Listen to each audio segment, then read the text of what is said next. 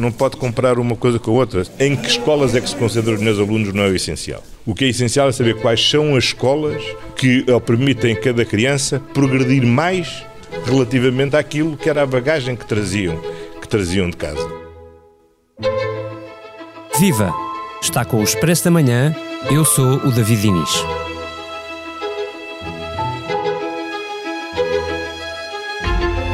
Há mais de 20 anos que pais e filhos seguem este dia com particular atenção. É sempre no final do ano letivo que os jornais fazem contas aos dados do Estado, divulgando os rankings das escolas, que permitem comparar notas, encontrar pistas para perceber quais são as melhores e piores instituições de ensino em Portugal. Mas o ranking não é pacífico. Os sindicatos fazem críticas, os diretores escolares desconfiam e até os governos desvalorizam, desconfortáveis por verem, ano após ano, as escolas públicas atrás das escolas privadas. O som que ouviu no início deste programa prova isso mesmo. Aquele era António Costa, em 2016, pouco depois de ter chegado o Primeiro-Ministro. Neste Expresso da Manhã, voltamos a chamar a Isabel Leiria jornalista que acompanha os assuntos de educação aqui no Expresso, para perceber o que nos dizem as tabelas, como devemos ler os resultados, o que mudou nestes anos e, sobretudo, se estes rankings ainda valem a pena. O Expresso da Manhã tem o patrocínio do BPI, patrocinador oficial das seleções e do futebol feminino. O mundo já está a mudar o mundo. Banco BPI, Grupo CaixaBank. Olá Isabel. Obrigado por regressares ao Expresso da Manhã. Bem sei que estiveste aqui com o Pablo Aldeia ainda na terça-feira, mas era importante. Se calhar é bom começares por nos explicares de essencial o que é que os pais e os filhos podem ler nos rankings que publicamos esta sexta-feira.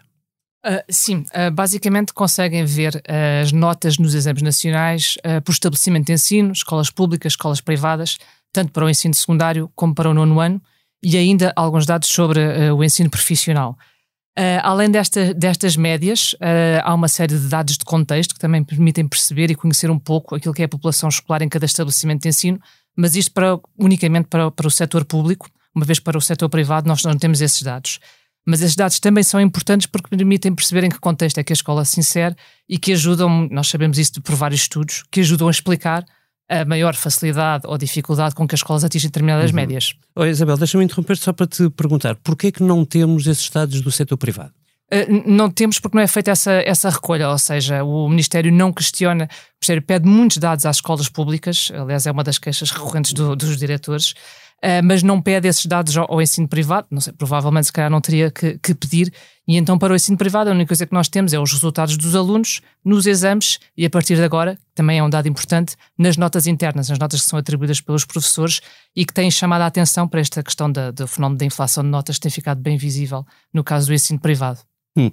Oh Isabel, uh, deixa-me voltar um bocadinho atrás, uh, já voltamos aos rankings que, uh, sobre os quais te debruçaste nestes dias, na verdade semanas, para quem nos ouve, é um trabalho que dura bastante tempo de análise de dados, mas explica-nos como é que nasceu esta ideia de criar rankings das escolas e exatamente porque é que toda a gente parece desconfortável com a uhum. existência dos rankings.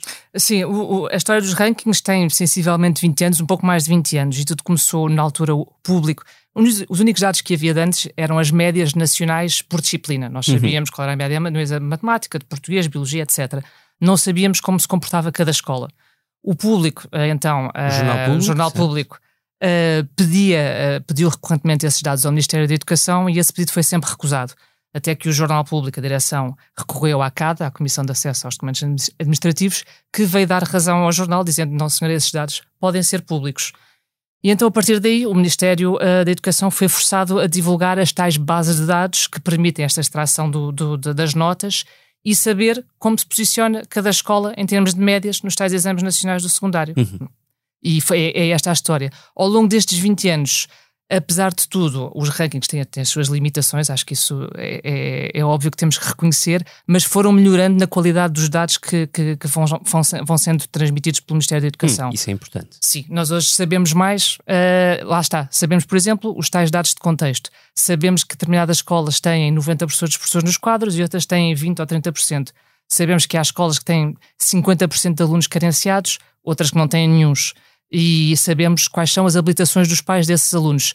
E, portanto, tudo isso ajuda a construir um bocadinho, a, a descrever um bocadinho a realidade de cada escola, uhum. para não nos cingirmos única e exclusivamente às médias dos exames nacionais, que sim, é redutor olhar para uma escola apenas com base nesse resultado, sobretudo se a escola se inserir nos tais meios mais difíceis, onde as pessoas têm que começar por fazer uma série de outras coisas. Uhum. Isso é um ótimo pretexto para te perguntar isto.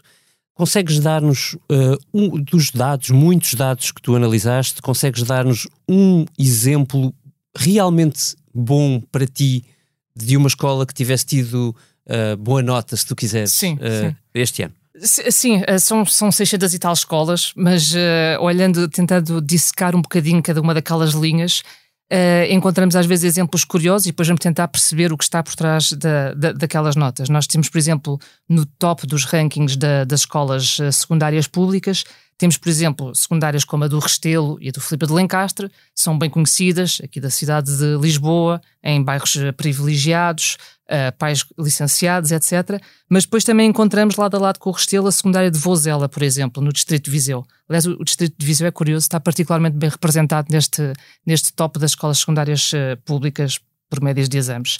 E nós vemos que, por exemplo, na secundária de Vozela, a, a realidade é bastante diferente. Nós temos 30, 33% de alunos carenciados, a maior parte dos pais não tem sequer o ensino básico completo, mas no final do ano letivo os alunos conseguiram uma, uma média nos exames nacionais quase idêntica àquela que foi conseguida no Restelo, por exemplo. Mas depois há muitos outros exemplos, sei lá.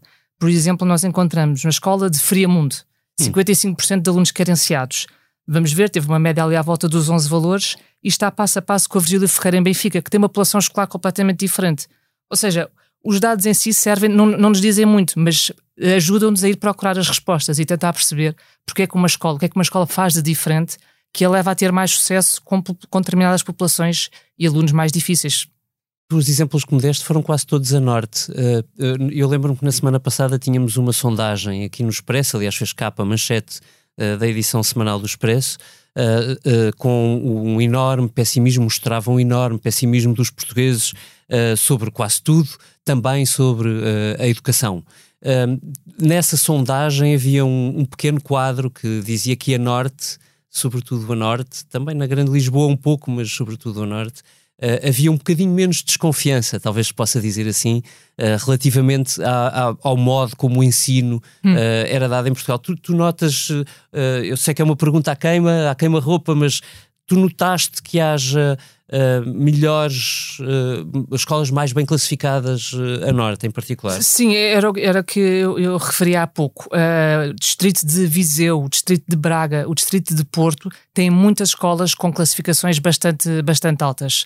Um, claro que também existe em Lisboa, também existe em Coimbra, existem nos grandes centros urbanos estas tais escolas que, que, brilham, digamos assim, nos exames nacionais, mas há de facto uma maior concentração a norte. As explicações para isso já é um bocadinho mais, mais, mais difícil de dizer agora. E agora aquela pergunta que uh, vem desde a introdução deste Expresso da Manhã.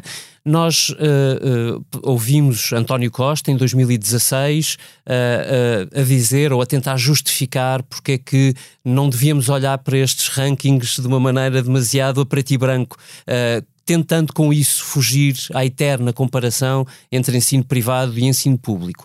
O ensino privado continua muito acima. Tu notas diferença, tu que olhas para estes rankings desde o início, uh, Isabel, tu notas uma diferença, alguma evolução uh, nestes rankings desse ponto de vista?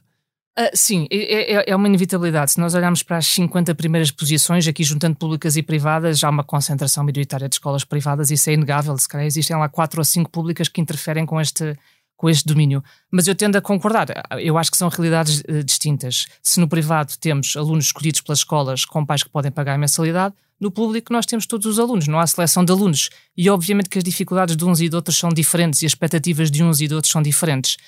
Sei lá, nós temos, por exemplo, uma, uma conversa com o diretor da Escola Secundária do Restelo, que, embora seja pública, ele próprio reconhece que o meio faz muita, mas faz muita diferença. Uhum. E, portanto, eu aí percebo quem critica que se calhar não, não, não, não, não, não vale a pena juntar público e privado porque obedecem a lógicas e a realidades diferentes. Agora, eu também acho que o problema não está na informação.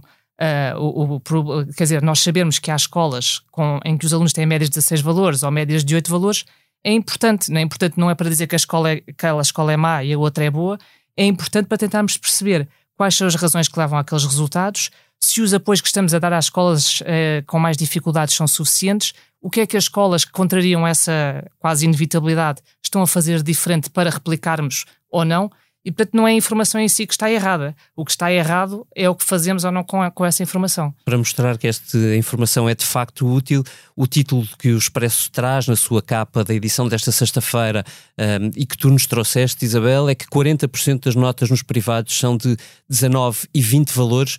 Uh, o que é, quer com isto dizer talvez também nos ajude uh, ou ajude o Estado, o Governo, a perceber que aqui e ali pode haver uh, escolas com uma tentação, escolas privadas com tentação de inflacionar. Sim, e, e, aí a consequência é uma, é porque depois isto joga com acesso ao ensino superior e obviamente que nós temos já uma população privilegiada que frequenta maioritariamente o ensino privado, uh, se por cima disso ainda houver alguma benevolência, chamemos assim, dos professores, isto, isto traz ainda uma vantagem ainda maior no, no acesso ao ensino superior, sobretudo em relação a, aos candidatos que estão interessados nos cursos mais disputados e em que muitas vezes uma décima faz a diferença se um aluno entra ou fica de fora. E agora vou fazer aquela pergunta de professor exigente que em pouco tempo te pede, Isabel, que respondas ao mais difícil. Olhando para os dados tal como os temos hoje, para o histórico já longo deste ranking das escolas, uh, tu vês que ele ainda faça sentido ou uh, encontras razões para, um, já sei que não para acabar com ele porque valorizas os dados, para o mudar de alguma forma? Sim, eu, eu, acho que ainda há um trabalho a fazer no aumento da qualidade dos dados que são, que são passados. E, e acho que todos, tem, todos temos a ganhar se conhecemos melhor a realidade de cada escola. E, portanto, sim, não se trata aqui de fazer uma ordenação simplista com base nas médias e de falar em boas e más escolas. Aliás, nós no, no Expresso e outros jornais têm esse cuidado. Não estamos aqui a falar de escolas melhores e escolas piores, estamos a falar de resultados dos exames nacionais e esses resultados são importantes porque também determinam quais são as opções que são dadas àqueles alunos e às escolhas que eles têm para, para, para depois seguir uma carreira ou seguir um determinado curso. Que recomendação é que darias, mesmo para fechar, a um pai que esteja à procura de uma escola para o seu filho e que vá percorrer com os seus dedos pelos computadores uh, pelas aplicações estes rankings. Sim, aí pode consultar estas listas todas e estes dados que, que os órgãos de comunicação disponibilizam e já agora pode também consultar um, um instrumento do Ministério da Educação que se chama Portal Infoscolas, onde encontram esta e muito mais informação sobre cada um dos estabelecimentos de ensino, sendo certo que muitas vezes não está na capacidade de cada um de nós escolher a escola, porque tem a ver com a residência e tem a ver com, a, com o número de alunos que se candidatam a essa escola e o número de vagas que é oferecida. Pedro Nuno Santos foi finalmente à Comissão Parlamentar de Inquérito justificar a indenização a Alexandra Reis, ex-administradora da TAP. O caso já longínquo que abriu uma verdadeira caixa de Pandora de investigação ao governo. O ex-ministro, que se demitiu em dezembro, foi admitir falhas, defender os seus antigos colaboradores, mas deixando a maior responsabilidade para outros. Terá Pedro Nuno passado o obstáculo? Que consequências terá esta comissão de inquérito à beira do fim? Respostas para ler na edição do Expresso desta sexta-feira e em expresso.pt. Noutros horizontes, os ventos de oeste já fizeram chegar ao arquipélago dos Açores os gases e as partículas finas libertados pelos incêndios que assolam há semanas o Canadá. E eles encaminham-se agora para Portugal continental, onde são esperados no domingo. Como são transportados? Como chegam ao continente português? As respostas estão descritas pela Carla Tomás no site do Expresso. Resta-me agora despedir-me, agradecendo ao João Martins a sonoplastia deste episódio. O Expresso da Manhã volta na segunda-feira com o Paulo Baldaia. Até lá, um bom fim de semana. O Expresso da Manhã tem o patrocínio do BPI, patrocinador oficial das seleções e do futebol feminino. O mundo já está a mudar o mundo. Banco BPI, Grupo CaixaBank.